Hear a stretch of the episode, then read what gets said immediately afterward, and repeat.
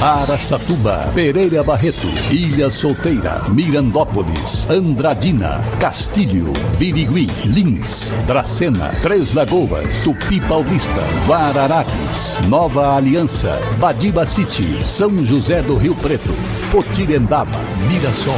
Azevedo Auditoria Soluções Empresariais apresenta SRC Notícia. A informação para mais de 3 milhões e meio de ouvintes. Apresentação Marcelo Rocha. Duas pessoas foram autuadas em flagrante e multadas em 8 mil reais após serem flagradas transportando um filhote de macaco prego em um carro que foi abordado na rodovia Washington Luiz, em São José do Rio Preto. De acordo com as informações da Polícia Militar Ambiental, ao vistoriar um veículo, um filhote de macaco foi encontrado com sinais de desidratação em uma caixa plástica dentro do porta-malas do veículo. Ainda segundo a polícia, os suspeitos informaram que compraram o animal pela internet por mil reais em Birigui em seguida, ele seria revendido por 5 mil reais para um morador de Ariranha, outra cidade aqui no interior do estado de São Paulo. Os policiais multaram os dois e o filhotinho de macaco prego foi encaminhado ao zoológico de Rio Preto para tratamento e demais cuidados. SRC Notícia. Notícia. Equipes do Corpo de Bombeiros e da Polícia Militar Ambiental resgataram uma anta que estava em um tanque de uma propriedade rural no município de Tupi Paulista. Além das equipes dos bombeiros e da PM, um médico veterinário também foi até o local para avaliar o estado clínico do animal. Após a captura, a anta foi sedada, medicada e levada para o Parque Estadual do Rio Aguapeí, em Junqueirópolis onde foi solta pelas equipes dos bombeiros e também da Polícia Ambiental. O posto de atendimento ao trabalhador de Mirassol oferece 44 vagas de emprego. Para se candidatar a uma dessas vagas, basta acessar a página Banco de Currículos dentro do site da Prefeitura, que é o mirassol.sp.gov.br. Para o prefeito de Mirassol, Edson Hermenegildo, a ferramenta vai auxiliar a população na recolocação no mercado de trabalho. Está aí uma boa oportunidade para quem mora em Mirassol de arrumar um trabalho.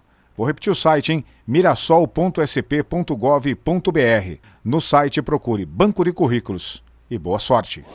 Nova Aliança, na região de São José do Rio Preto, alcançou sua emancipação política administrativa 28 de dezembro de 1926, tornando-se distrito de São José do Rio Preto. Somente em 1944, o distrito foi elevado à categoria de município com o nome de Nova Aliança. A cidade recebeu esse nome por seus fundadores em homenagem à propriedade onde haviam morado anteriormente a Fazenda Bela Aliança e hoje possui uma população com mais de 6 mil habitantes. Nova Aliança, também presente no SRC Notícias.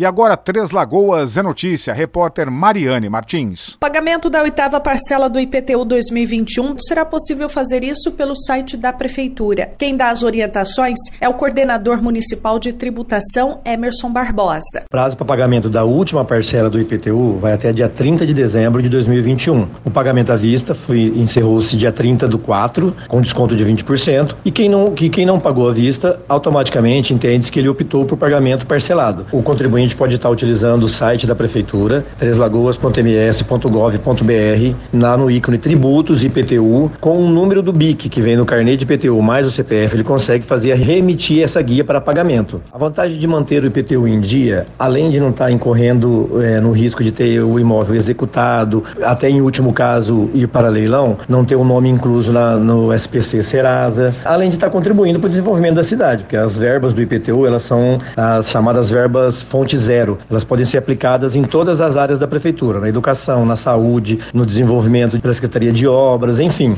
Ela não tem uma vinculação. Não conseguindo, pode procurar a prefeitura, o departamento de tributação na rua, na Avenida Rosário Congro 285, das 7 às 17 horas, não fecha para almoço, fica aberto direto. Então, ou também através do e-mail tributacal@treslagoas.ms.gov.br. Mariane Martins, SRC. A região de Lins registrou diversos furtos e tentativas de furtos de cabos de energia e fios elétricos nos últimos dias. Um dos casos aconteceu em uma subestação de energia localizada em Guaimbê, onde seis homens foram presos. O vigilante da empresa fez a denúncia para a Polícia Militar e os meliantes foram detidos na chegada a Lins. Tentando fugir, eles acabaram abandonando os fios e cabos que haviam removido e também ferramentas utilizadas na ação.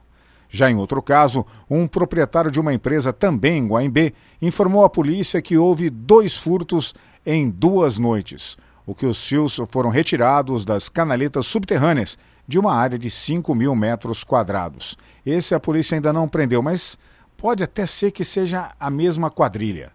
Além dos prejuízos que esses bandidos causam, deixam às vezes até regiões da cidade sem energia elétrica, ou ainda acontece deles serem eletrocutados e acabam morrendo, como aliás aconteceu ano passado em Lins. Para empresas inteligentes, Azevedo Contabilidade e Soluções Empresariais. Serviços de contabilidade e auditoria com profissionais com experiência nas áreas de gestão empresarial. Rua Bandeirantes 1438, fone 18 31 17 4500. Escritórios em Araçatuba, Bauru e São Paulo. Acesse azevedo.cnt.br. Azevedo Contabilidade e Soluções Empresariais. Há 28 anos oferecendo oferecendo serviço de qualidade. Nosso compromisso é com o seu sucesso. Desde ontem, quarta-feira, as escolas públicas e particulares passaram a não ter mais restrições e distanciamento entre os alunos. Com isso, até que enfim as escolas puderam decretar o fim do rodízio de alunos e retornar com as suas atividades 100% presenciais.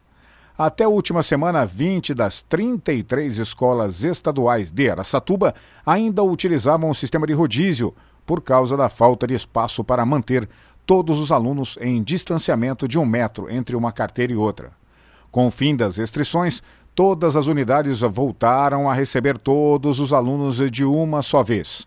E alunos que não comparecerem às aulas presenciais, a partir de agora, terão falta contabilizada com exceção daqueles que possuam laudo médico comprovando alguma comorbidade. Neste caso, ainda terão o direito de receber o conteúdo de forma online. De qualquer forma, é uma ótima notícia este retorno à normalidade. A campanha Outubro Rosa foi encerrada em Andradina, com o um evento em parceria com as faculdades integradas Rui Barbosa, Universidade Brasil, com Secretaria Municipal de Saúde. Segundo a coordenadora Carla Abac, o primeiro workshop sobre a conscientização do câncer de mama foi destinado a conscientizar homens e mulheres sobre os riscos do câncer de mama. O evento envolveu alunos dos cursos de graduação em enfermagem e também odontologia.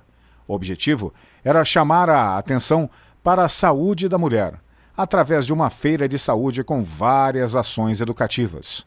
Foram realizadas várias ações de prevenção, coleta de exames, orientações, empoderamento feminino e outros eventos durante todo o mês de outubro, realizado em várias UBSs da cidade.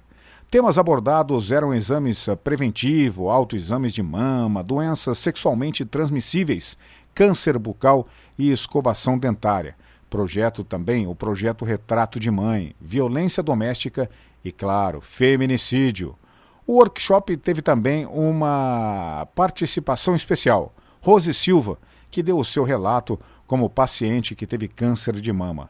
Em breve, a gente traz ainda mais informações desta importante ação do Outubro Rosa em Andradina e também em outros municípios e, claro, o início dos programas voltados ao público masculino, pois começou o Novembro Azul. Marcelo Rocha, SRC. Azevedo Auditoria Soluções Empresariais apresentou SRC Notícia.